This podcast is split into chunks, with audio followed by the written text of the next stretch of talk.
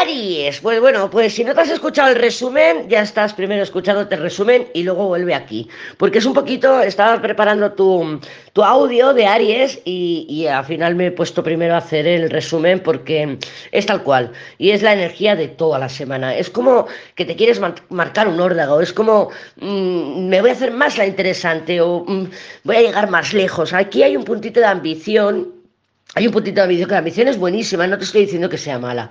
Hay que ser ambicioso, hay que ir hacia adelante, hay que conseguir nuestros objetivos, pero hay un miedo al éxito, hay un miedo, o sea, hay, hay más miedo al éxito que el deseo de salir del fracaso. Entonces me quedo en el mismo lugar. Y para quedarme en el mismo lugar me saboteo. Me saboteo. ¿Cómo? Pues cada uno como se sabotee, ¿no? Cada uno se sabotea a su manera.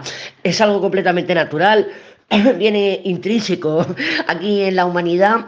Somos así, somos, somos de zona de confort y viendo que estoy rozando el éxito, que estoy tocando mis objetivos, claro, yo me imagino, me imagino, porque yo también me analizo a mí misma, y es que cuando llegas al éxito, entonces ¿qué? Después ¿qué? ¿No? Entonces, qué vagueza, volver a, a proyectar otro objetivo, volver a proyectar todo con lo que me ha costado proyectar este, ¿no? Me imagino.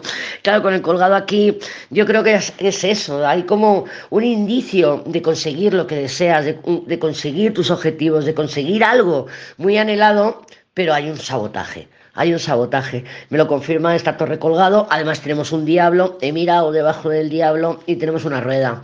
Y claro, eh, nos podemos decir argumentos tipo, eh, bueno, pues lo de siempre, ¿no? Eh, esto no se va a conseguir, no soy suficiente, no lo, mm, yo no, no, no, lo valgo lo suficiente, lo que sea que te esté diciendo, porque hay tantos argumentos como personas somos en el mundo, ¿no?